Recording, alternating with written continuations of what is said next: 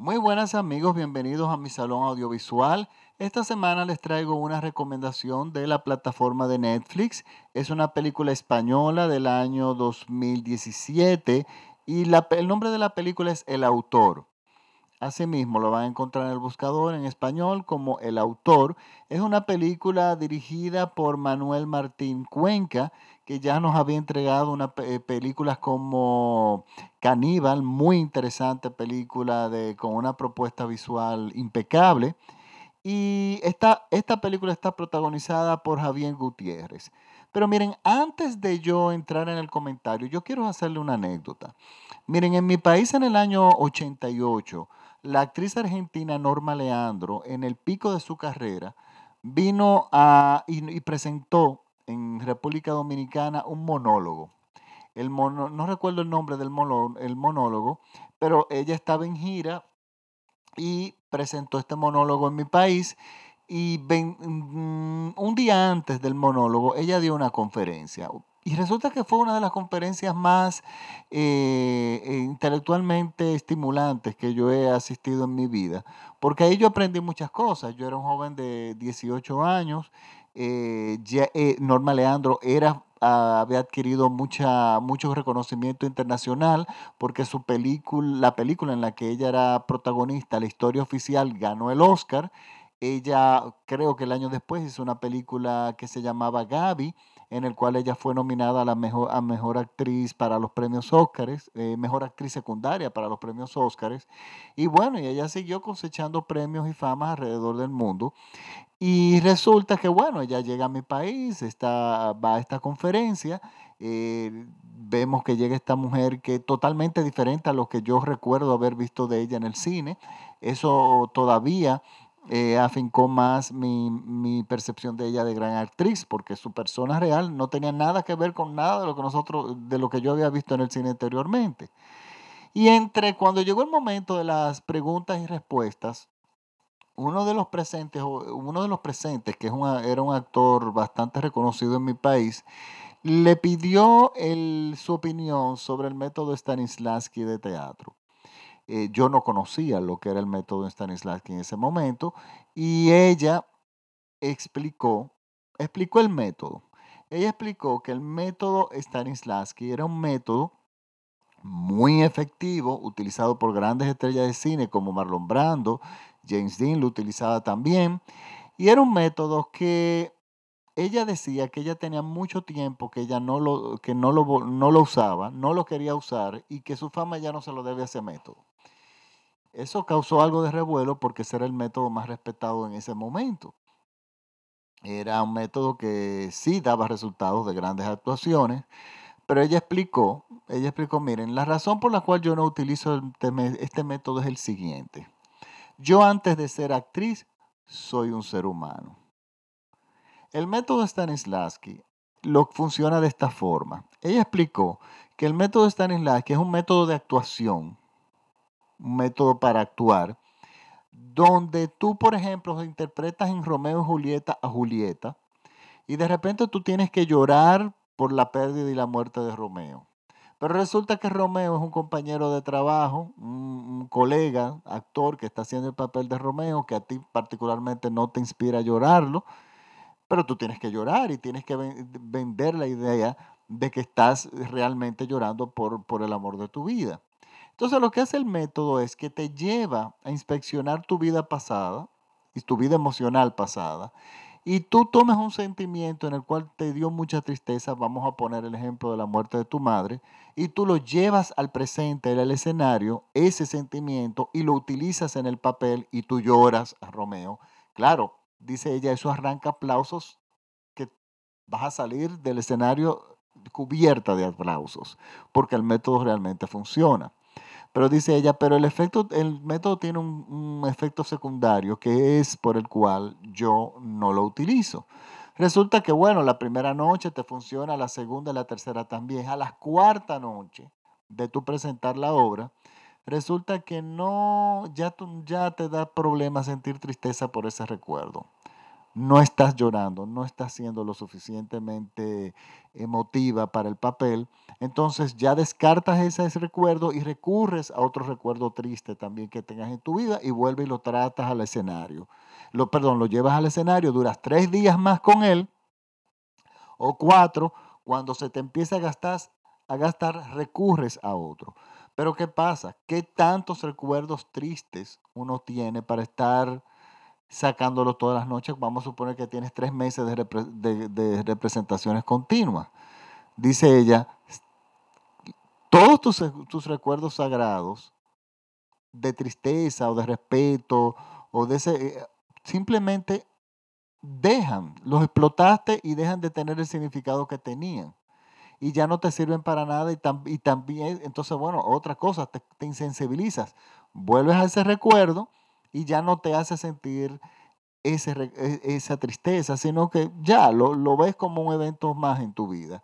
Entonces, ¿qué dice ella que hacen los actores? Los actores, en su búsqueda desesperada por mantener el estándar de actuación, empiezan a destrozarse la vida. Empiezan a crear situaciones por las cuales ellos puedan recolectar información emocional para tener un archivo de eventos que ellos puedan sacar y presentarlos en el escenario, como una base de datos de emergencia, como, ¿verdad? Eh, pero ella dice, miren, eso te destruye como ser humano. Y yo antes que actriz o ante, ante cualquier cosa, yo soy un ser humano y yo no puedo hacer cosas que a mí me hagan daño o le hagan daño a los otros.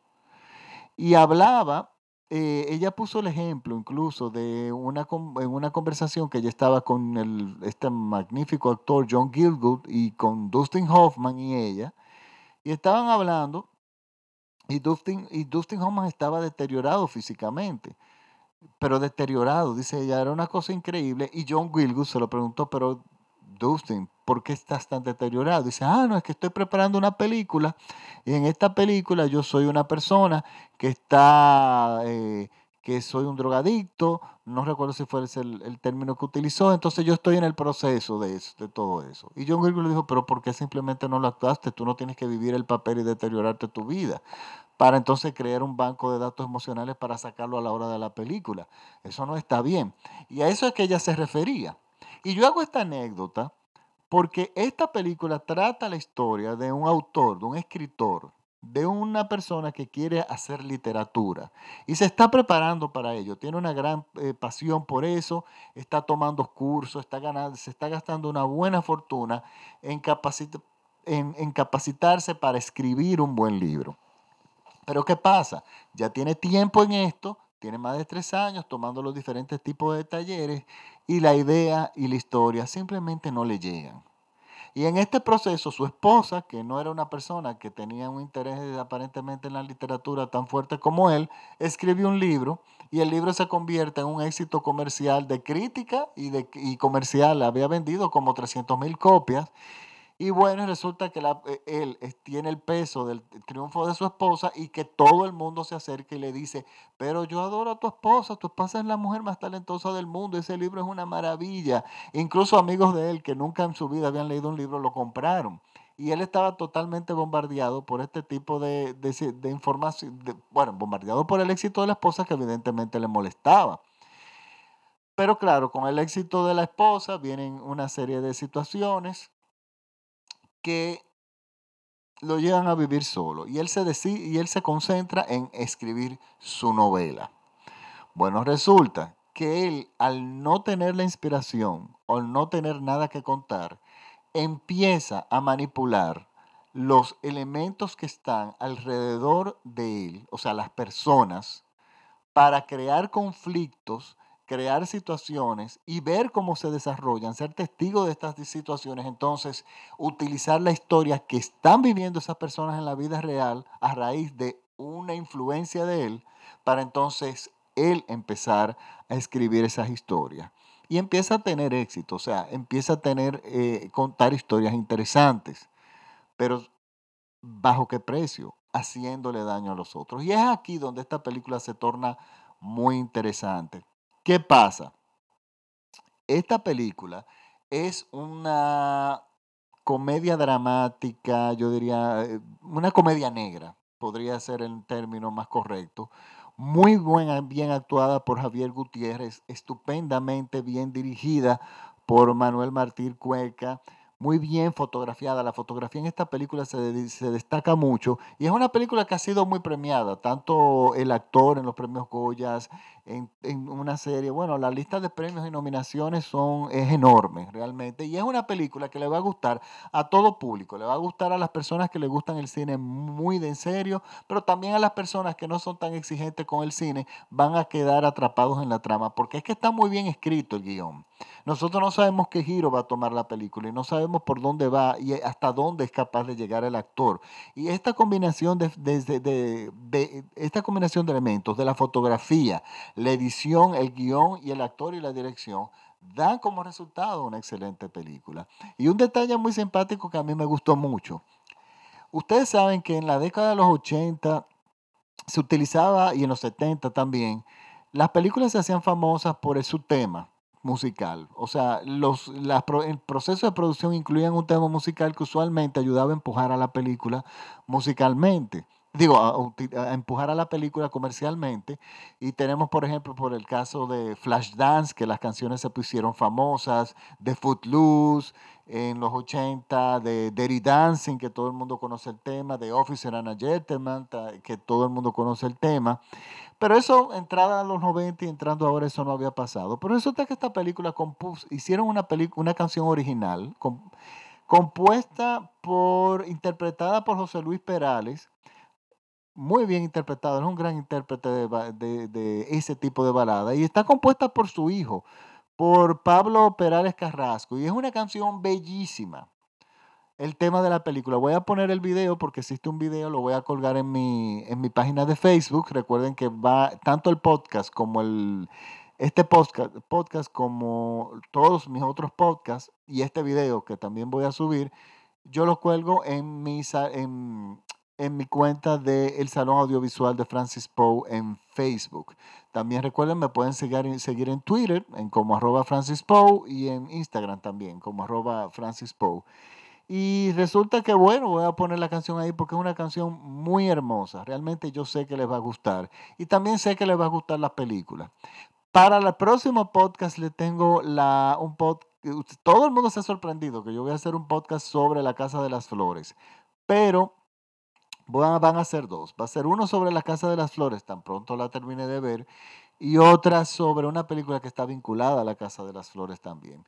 Pero ya eso va a ser para esta próxima semana. Mientras tanto, esta película sé que les va a gustar y espero que la disfruten mucho. Nos vemos en el próximo podcast eh, aquí en el Salón de Audiovisual, Audiovisual de Francis Poe y muchísimas gracias por la sintonía. quiero darle la bienvenida a 74 seguidores que tenemos ahora en Holanda, Holanda nuevos y 43 seguidores de la ciudad de Santiago en Santo Domingo. Muchísimas gracias por la sintonía. Nos vemos el próximo podcast. Chao.